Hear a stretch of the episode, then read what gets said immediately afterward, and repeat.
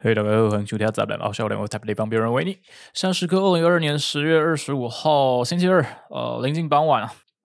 本来是这样啦，打算上周要趁着器材被借走之际啊，顺势尝试一下新的笔电的麦克风效果。没有人要听这个，没有人要听这个。没想到一拖啊，就拖到现在了。替大家复习一下单字啊，procrastination 啊。好的，好的，维尼的拖延症毛病总是无时无刻在生活中之间展开啊。说是这样说啦，意外总是来得很碰巧啊，身旁的各种事件都莫名会在脑内串起啊，就好像有什么意义那样子啊。这感觉是一种天性使然，人好像不得不逼着自己去编编一些故事，让这些看似没有什么关联的记忆点啊串在一起了。上一周吧，呃，维尼再次复盘的 Netflix 上啊，上头一系列的经典毒枭影集啊，那首著名的哦毒枭经典主题曲啊，怎么念啊？叫什么？那到时候维尼在上架的时候一并再分享上去好了。每次听到这首歌曲啊，呃，脑中都会浮现出那个在看毒枭影集的时候的各种画面呢。如果维尼的印象没有错的话啦，依照 Netflix 还是一些串流平台推出的顺序，应该会是先从呃《毒枭 Narcos》最早这一部啊，然后再来有一部叫《矮子毒枭》，再来就是最新的《毒枭墨西哥》吧。呃，《毒枭》这一部是描述哥伦比亚大毒枭啊，叫 Pablo Escobar 吧，他崛起的故事啊。然后在下一部《矮子毒枭》，呃，还有个绰号叫 El Chapo 吧，如果没有记错的话，关于一个墨西哥毒枭华金古斯曼，昵称矮子 El Chapo 的故事啊。刚刚提到最新的《毒枭墨西哥》啊，原文就叫 Narcos Mexico 吧，它是描述墨西哥贸易创始人 Miguel 的崛起啊，从最早身为当地警察的 Miguel 啊，呃，成为一个什么毒品掮客吧。自己私私辟大麻园等等的，直到后来因为各方势力崛起啊，大家都想要呃分一杯羹啊。在 Miguel 同意墨西哥众人之后，转而向哥伦比亚毒枭 Pablo Escobar 一一众毒枭一众大毒枭的人对接的故事啊。然后同时剧中还有描述到一名美国缉毒警员啊 DEA 探员的殉职啊，造就后来相关的人士啊，或是相关政府人员开始重视这种跨国合作的扫毒行动。呃，这部关于毒枭墨西哥比较近期的影集吧，时间线是在矮子毒枭之前呢，也就是刚才提到华金古斯曼他发迹前的故事啊，所以可以把它视为一个前传的系列。呃，除了这影集之外，有一些相关的衍生作品也是可以提，像是有一部以扫毒为背景的相关电影吧。嗯，在西太平洋东南方这座小岛上，应该翻译为《怒火边界》。美国电影这部电影的编剧本来是一位美国演员，后来转职成编剧泰勒谢里丹吧。值得一看，值得一看。还有另一部比较近期的，翻译为《零零零》的影集吧，记得在 Netflix 上头应该是没有出现。它是横跨墨西哥毒枭，然后美国中间商、意大利黑手党之间，呃，纵横这个毒枭产业链上中下游啊。它描述墨西哥历史上啊，五名特种部队啊，本来应该是墨西哥毒枭的内应，然后后来因因故叛逃特种部队啊，再来他们就自己大肆招募团伙。啊采取他们过去在特种部队的训练跟管理方式啊，最后一团三十多个人也成为墨西哥毒枭势力占据一方之霸的故事吧。以上这些意难气息相对浓厚的相关电影跟影集介绍，维尼就先再次告一段落了。如果有兴趣的听众，不妨找来看看了。没有没有没有，为什么要提到是毒枭故事？其实维尼也不知道。上周绝对不是因为维尼太闲哦。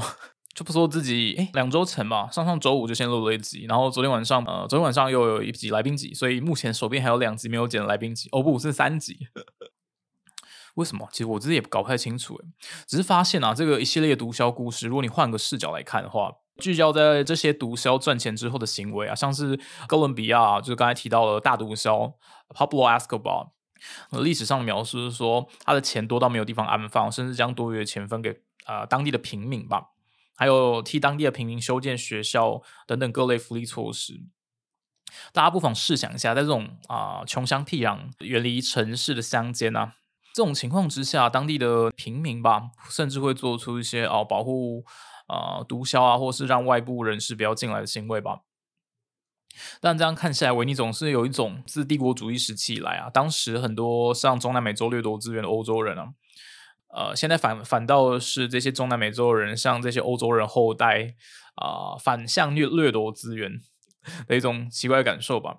虽然说啊，因为移民的关系，那些中南美洲跟欧洲人混血比例绝对不是少数吧，但还是可以看成中南美洲后代开始向这些欧洲人后代，透过另外一种方式，也就是进行这个毒品贸易的方式吧，开始进行另外一种形式的资源掠夺吧。嗯，不知道哎，为什么要去盘点毒枭？问你自己赶快清楚，分享一下，分享一下。上周日啊，说到上周日，本来以为又是一个平静且寡淡的周日啊，不对，是周末吧？呃，在这个十月的尾声啊，即将迎来维尼最讨厌的十一月啊，没想到意外的看到一则来自西太平洋东南方小岛上的新闻快讯呢。新闻上呢有一段影片啊，影片画面是这样带的，感觉是来自于警察的密录器。是他们在执勤的时候可能会打开他们自己身上的隐藏式摄影机吧，他们会称为密录器。往往这种密录器在一些关键时刻都会没有开启或是没有画面啊，这就不另加赘述了。呃，新闻画面是这样的，马赛克啊是打在头一个人的脸上，感觉这个头一个人是。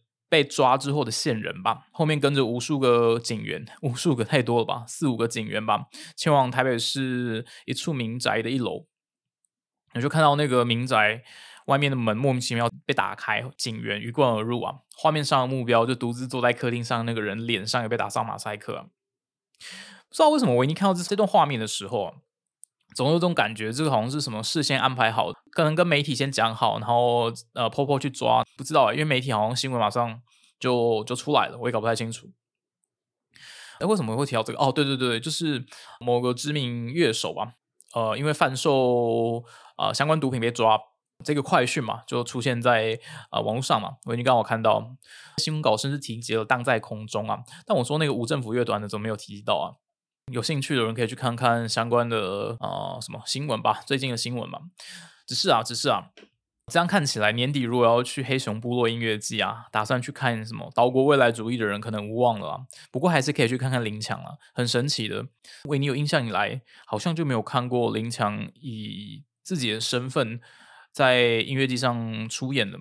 上一次看到他冒出来的时候，好像是故宫请他去拍了一支相关的影片介绍，还是什么的。因为后来他就转而做哎电影音乐还是什么原声带之类的，如果没有记错的话。呃，总之今年黑熊部落音乐季啊，它好像不叫黑熊部落音乐季，在黑熊部落举办的什么大黑熊音乐季嘛，大家不妨可以去看看林强啊。然后至于想要看岛国未来主义的人，应该暂时无望，暂时无望了。而即将迎来维尼最讨厌的十一月之前啊，那在这个十一月到来之前，还卡了一个万圣节啊。维尼前几集有提到，A K A 维尼的朋友啊，动物女巫的生日啊，就在万圣节当日啊。而有没有这么巧？这是有没有这么巧？前天，对，没错，前天人现在正在巴黎的动物女巫啊，大概是刚好放假了。前几天捎来呃一则讯息啊，撇除掉女巫本人莫名的在当地超容易被骚扰的小故事就不谈了，等到哪一天本人亲自到访再说好了。就碰巧聊到说万圣节要做什么，然后动物女巫就向维尼说：“啊，来欧洲玩啊。”嗯，等一下哦，好像没有不行诶。我那时候想了大概几秒钟，对，就只有几秒钟，没有不行诶。然后再加上回来不需要隔离，但不是诶。再仔细想想看，维尼到底哪来的钱啊？好了，是说人到底在欧洲可以干嘛？人在西太平洋东南方这座小岛上的维尼啊，所能想到大概只有四处参访当地的酒庄这种超级 cliche 无聊的行程罢了。以上这些琐事啊，毫无记忆点可言啊。呃，回想起来啊，为什么维尼会记得这件事呢？记忆点深刻的地方还是在讨论曾经提过的关于文化资本这头绕圈啊。是这样的，动物女巫说啊，他们班上一群人啊，经常去周遭的酒吧喝酒啊，然后出来喝酒就是要讲点乐色话的啊。嗯，对此再同意不过的维尼深表赞叹啊。渐渐的一阵子之后啊，那些话题总是非常严肃又无聊的中国同学们就逐渐淡出了他们。这个聚会吧，要说是小圈圈也可以吧。我也不知道这种啊，在团体里面的小圈圈到底是怎么形成的，可能是有对到频率的一群人吧。然后另外一点呢，动物女巫又说，他们班上同学啊，对于电影的品味莫名很一致啊。他刚好提到一部年代稍微久远的公路电影啊，《巴黎德州》这部电影啊。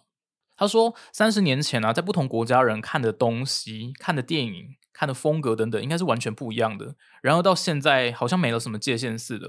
而毕竟他们班上的同学，不能说多数吧，至少可能有一部分不来自欧洲吧。但大家聊那些电影或是一些话题等等的，反而异常的有交集。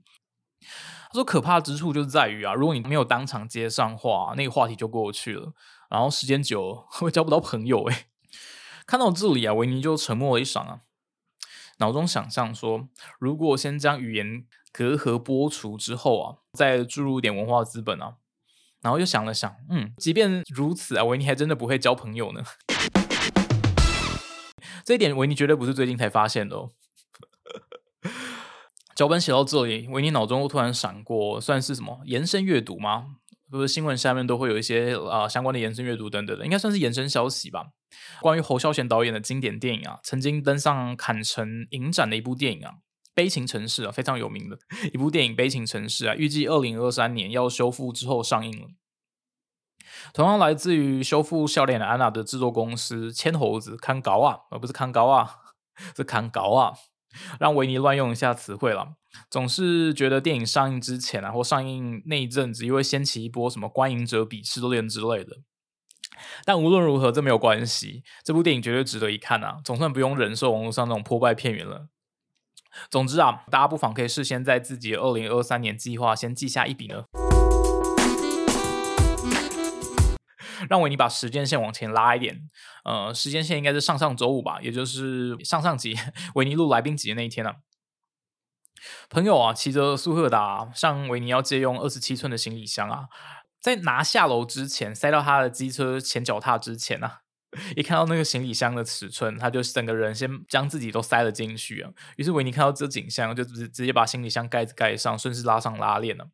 把行李箱翻正之后，转了几圈，顺势再录了一段影片，超级无聊的维尼 笑出来。好像在这个年纪啊，同维尼一起干蠢事的人已经不多见了。在朋友来访当天呢，他就送来一束花，还有一只上半年去妈祖玩的时候带回来的纪念版高粱。没错，我真的是好巧不巧诶，当天啊，就刚好是维尼的农历生日呢。至于为什么当天发现了这件事，维尼现在想起来自己好像也不得而知了。到底是怎么发现的？维尼只知道自己在家从小家人都是过农历生日。看到维尼自己现金夹在农历生日之后啊，阳历生日之前啊，这种要生日又不生日的叠加态啊，嗯，这才不是什么薛定谔的生日，是维尼的生日哦。关于年龄增长这件事啊，只不过是一件物理事实罢了。但好事都会在某程度的啦。都会在意志上进而影响一些人类的行为吧？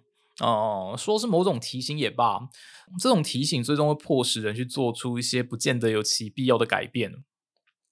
描述的似乎有点抽象，哎，嗯，换个方式说吧，总是会有一种哦，如果到了而立之年就应该做些什么，你不惑之年又该达成什么成就，就是顺着这些既有的社会规范啊，然后加诸影响人类的思想等等。如果你换个视角来看呢，这些行为或是提醒自己必须要去做一些什么，因为你达到了什么年纪，所以必须要做一些什么的社会规范，它不过就是基于年龄增长的一个物理事实之上而已啊。好像为你扯了一些什么，想到另外一部大概也是三十年前的中国经典喜剧啊，呃，一部电影也是在网络上翻翻到的，呃，一部关于婚丧喜庆的中国喜剧啊。剧名叫做哎，不对，电影名称叫做《孝子贤孙伺候着》。一言以蔽之，就是他描述早年的华人家庭啊，即便散尽家财，也要将婚丧喜庆办的呃有够掐压的。对，应该是用掐压吧？怎么讲啊？风光风光，对不对？翻译成华语应该是这样了。五班呐，有派头，够风光，我够掐压。嗯，大概是这么一回事吧。随着年龄增长，好像大家都会默默的被提醒说，应该做一些什么，不应该做一些什么。但这又是谁定义的呢？维尼也不得而知了。嗯，这个怎么这一集好像是各种小故事大会串？哎，不是前几集都在小故事大会串吗？还有最后最后啊，这算最后吗？最后一个小故事吗？嗯，前面都提到毒枭系列电影了。刚好维尼这几天莫名的又回顾了一下《Breaking Bad》啊，啊，绝命毒师，绝命毒师。那再补一个啊，被戏称为中国绝命毒师，在抖音啊 TikTok 上崛起的人物啊，我你看抖音吗？我你才不看什么抖音呢？哎，现在讲讲关于抖音这回事啊，好像这又是一种鄙视链的感觉吧？你看抖音就会被排挤到很后面去，好像一定要不知道哎，感觉就是一种在啊资讯流流通非常快速的时候啊，某一些鄙视链就逐渐形成了。但感觉还是会发现，啊，某一些类型的人，或是某一些特定群众，就非常喜欢在某一些平台上，啊，这好像是，这等下我已经讲出这句话，好像在歧视人，不晓得诶，总是会有嗯这样的观察吧。哦，对，关于那位刚才提到的绝命毒师啊，在抖音上崛起的人物啊，他叫做辛吉飞，辛吉飞。为什么同一个人的名称要讲两次？其实维尼也搞不太清楚。他叫做辛吉飞啊。前阵子在抖音上崛起的人物啊，他在抖音上就是用一种诙谐的口吻喊着“科技与狠活”，没错，科技与狠活。透过一个短影片吧，抖音上的短影片亲身示范说，当今的中国食品工业到底是怎么干的。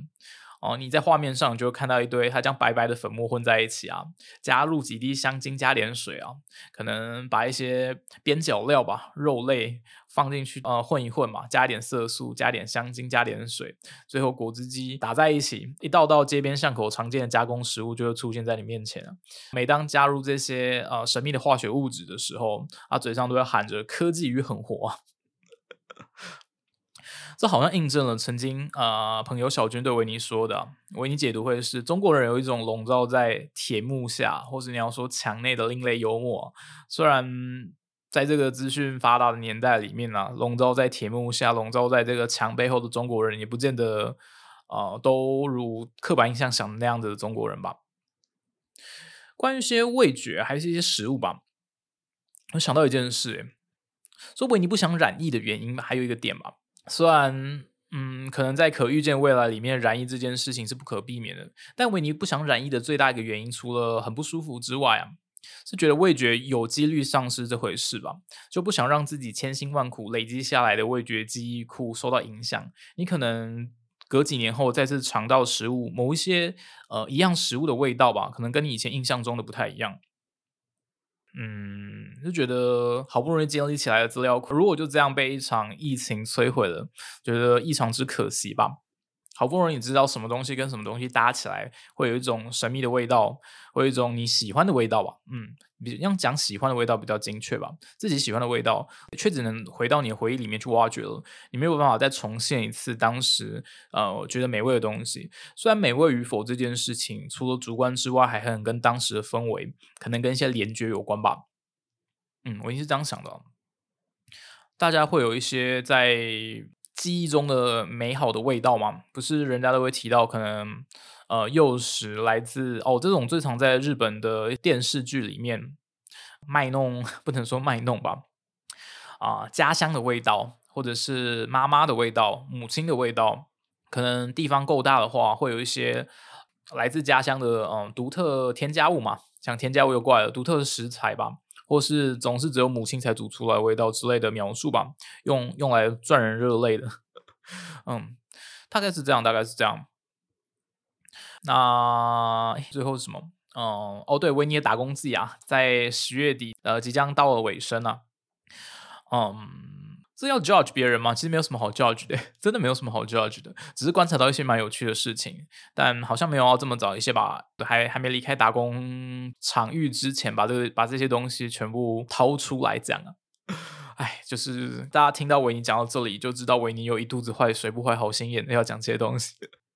嗯，然后最近天气又冷了，维尼又想到自己的那个哦，又是味觉记忆来的场景吧？你坐在那个街边的咖啡小摊贩吧。然后点着一杯非常浓、非常热的 espresso 啊，呃，也不是特别苦，苦到后来会有点回甘的那个意式咖啡啊，呃，非常烫的意式咖啡。通常 espresso 不让你带走啊，因为它就只有那么一小杯，通常他是跟你说你只内用，然后给你一个玻璃的小杯子吧，然后你可能在那边等个三五分钟，付了钱拿到一杯，呃，一口喝完，也许抽根烟，你就可以离开那个地方了。呃，在这个。入秋之后，天气有点渐凉的都市里啊，蛮适合干一下这些事情的。也许是在啊下午偷闲的时光吧，大概是这样啦。好吧，总之祝大家顺利，先这样，大家拜。